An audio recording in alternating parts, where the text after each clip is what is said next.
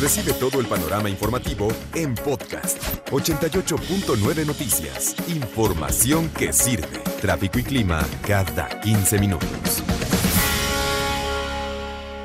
Eh, Estados Unidos está ofreciendo 5 millones de dólares por los hijos de Joaquín El Chapo Guzmán. Y, y es inevitable, es inevitable que nos venga a la mente pues el hecho del culiacanazo del 2019. Y otra vez decíamos, se pone este antecedente por la información que nos llega de Miguel Ángel Félix Gallardo, ¿no? Un ya de edad avanzada, ya con la salud muy disminuida, que pidió, eh, más bien sus abogados pidieron que en atención a su salud y en atención a su edad, pues se le permitiera seguir pasando su condena en, la, en casa, cosa que eh, le negaron este, esta petición, Toño, ¿no? Sí, no le concedieron el amparo. Él alegaba que ya las condiciones de salud no le daban para seguir en la cárcel. Estaba solicitando de manera legal eh, continuar su eh, arresto domiciliario, terminar su condena en casa, pero le dijeron que no. La experiencia, uno de los argumentos es que la experiencia que cuando este tipo de personajes salen, aún con eh, salud disminuida, recuperan poder, Iñaki. Sí, ¿te acuerdas, por ejemplo, de Caro Quintero? Caro Quintero que lo soltaron, lo volvieron a agarrar, ¿no? Y, en ese lapso, en lo que se conseguía otra orden de aprehensión de otros delitos que tenía pendientes o de otras acusaciones que tenía pendientes, dijo Caro Quintero ya cuando estaba en la calle, pues pies para qué los quiero, ¿no? O alguien le permitió ese lapso, alguien agrandó ese, lapso legal. ¿eh? Y en ese momento el gobierno de los Estados Unidos volteó a México y dijo literalmente, ¿cómo que lo sacaste de la cárcel? Así es. ¿Y dónde está el señor? No, pues es que ya se podía ir. ¿Y dónde está? Y sigue la pregunta abierta. Pues quién sabe.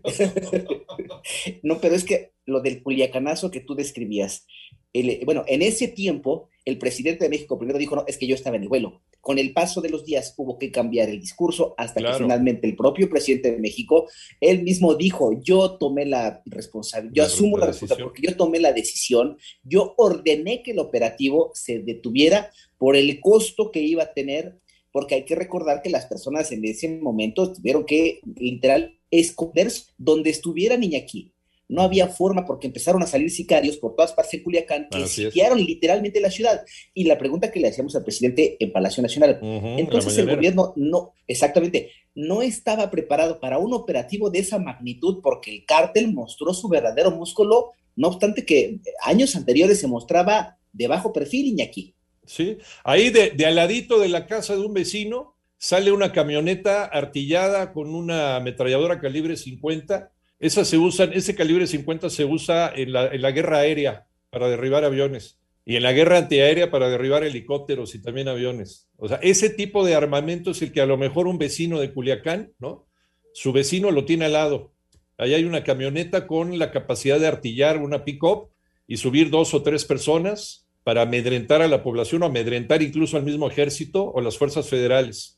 De ese tamaño fue la respuesta, de ese tamaño la organización, que es envidiable, no estoy diciendo que sea buena, al contrario, pero ojalá, ojalá y las fuerzas del orden y las fuerzas del bien tuvieran la organización que tiene el crimen organizado, con esa logística para poder salir de debajo de las piedras justo en el momento que alguien da el pitazo y poder eh, neutralizar esta detención mal hecha, hecha pues con cierta parte del cuerpo que no quiero mencionar al aire, ¿no? Precisamente por eh, una falla e incluso también una falla legal porque hay que acordarnos que lo que se decía en el momento en que Ovidio fue, fue capturado, faltaba la orden de aprehensión del juez, no la tenían, no les había llegado.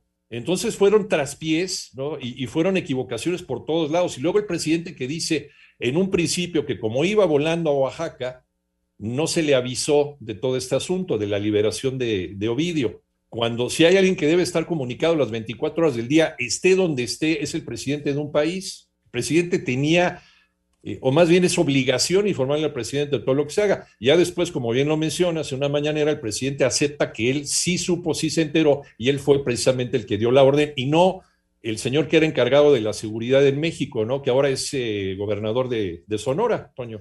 Alfonso Durazo, que por cierto recuerdo muy bien de esa mañanera un dato, una situación que a mí me preocupó mucho, porque estaba el secretario de la Defensa Nacional, Luis Crescencio Sandoval, y se hace una pregunta por parte de los compañeros para saber quién había dirigido, específicamente el nombre de quien había dirigido el operativo, un dato muy sensible, Iñaki, porque esa persona no solamente dirige ese operativo, sino otros operativos en contra del narco en general en México.